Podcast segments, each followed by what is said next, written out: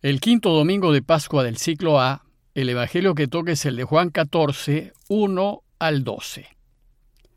En la casa de mi padre hay muchas estancias. Si no fuera así, les habría dicho que voy a prepararles sitio.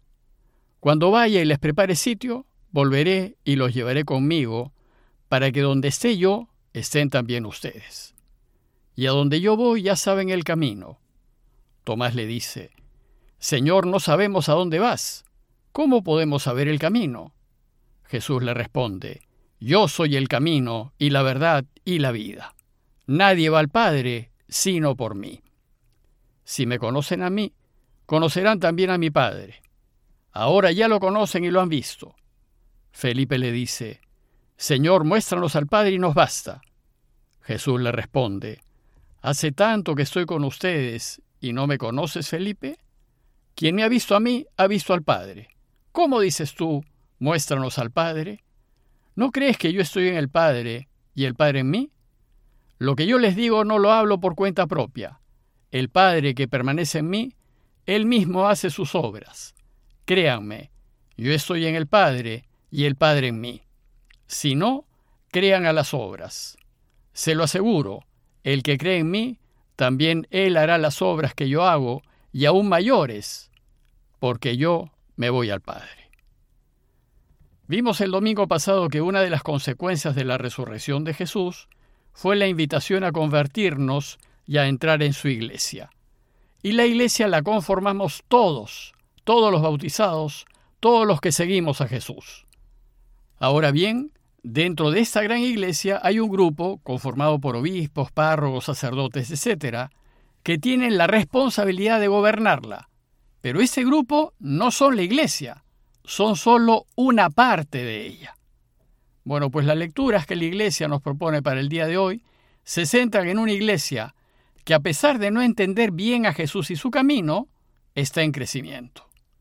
Veamos primero el Evangelio, pues este nos presenta a una iglesia que no entiende. Recordemos que el Evangelio forma parte de las palabras de Jesús en su última cena. Y como saben, el clima de la cena fue de una gran tristeza. Y durante la cena, Jesús tiene una sentida conversación con los suyos, con su iglesia, pues sabía que le quedaba muy poco tiempo de vida. En esa conversación final, se despide de ellos y les da sus últimas instrucciones. ¿Y qué es lo que les dice? Que se va, que los quiere y que quiere que donde Él esté, esté también su iglesia. Dice el texto, cuando vaya y les prepare sitio, volveré y los llevaré conmigo, para que donde yo esté, estén también ustedes. Y él estará en la casa de su Padre, en donde radica la verdadera, absoluta y total felicidad. Son palabras sentidas y de profundo cariño, presintiendo que su fin estaba cerca. Bueno, pues ante estas palabras, ¿cómo reaccionaron sus discípulos? Pues extrañamente los suyos le hacen dos pedidos. Primero, Tomás le dice, Señor, no sabemos dónde vas, ¿cómo podemos saber el camino?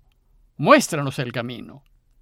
Y luego, Felipe le dice, Señor, muéstranos al Padre y nos basta.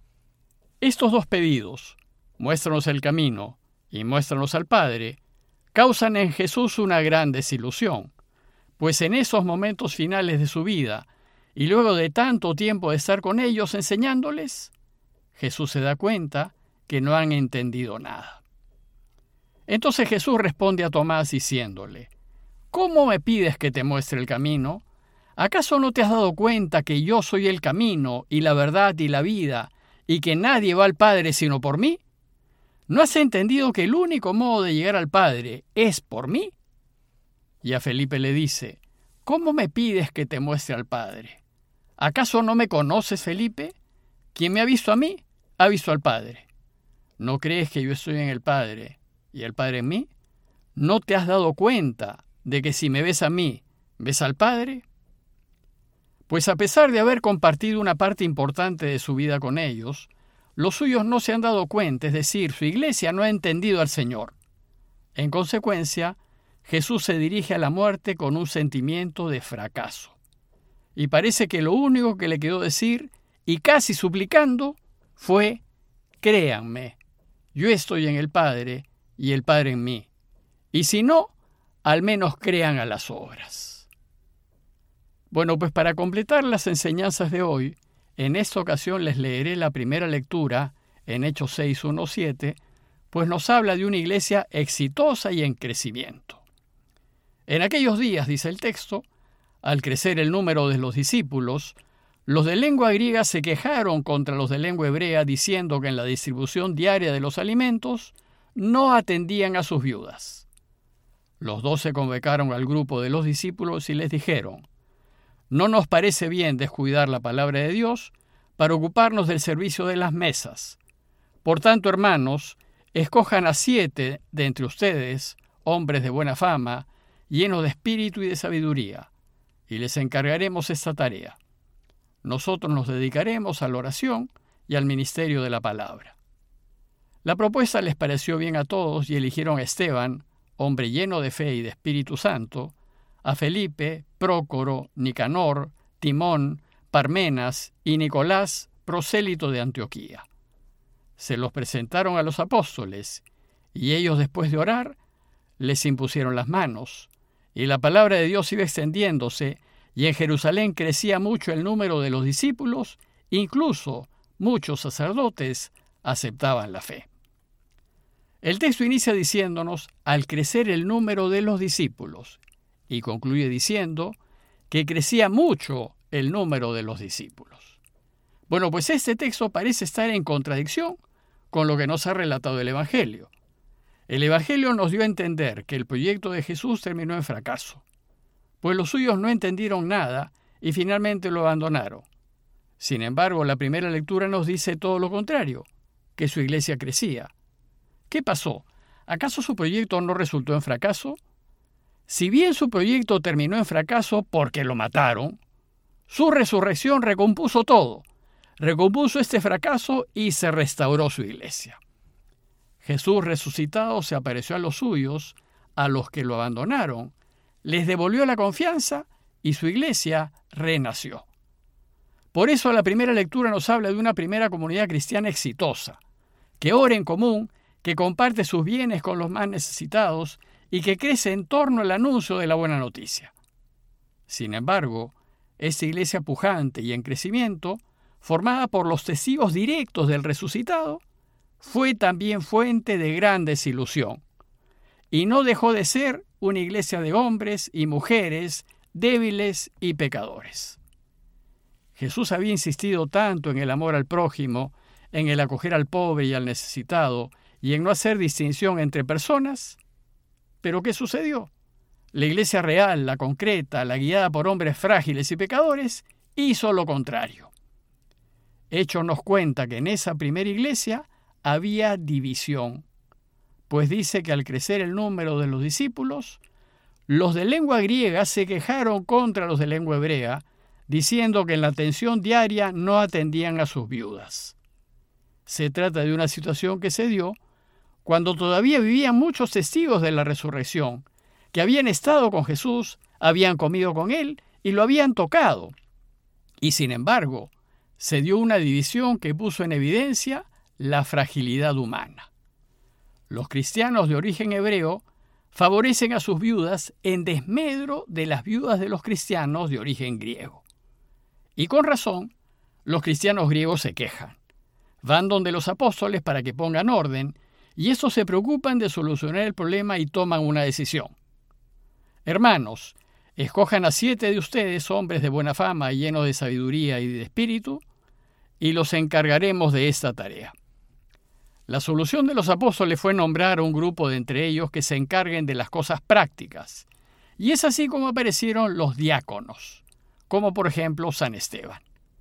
La palabra griega diácono significa servidor. Y los diáconos tienen la responsabilidad de atender los asuntos prácticos de la iglesia.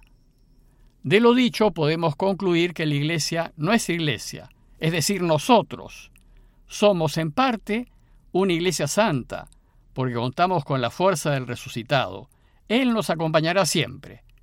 Pero a la vez somos una iglesia pecadora, porque nuestra condición humana nos lleva al egoísmo y al pecado, y esta realidad santa y pecadora se mantiene hasta el día de hoy. Hoy seguimos mostrando muchos signos de santidad, pero desgraciadamente también muchos signos de pecado. Lo que hicieron los cristianos hebreos de ayudar solo a los suyos no es justificable. Sin embargo, ellos revelan lo frágil que es la condición humana, estando tan cerca de Jesús y miren cómo procedieron.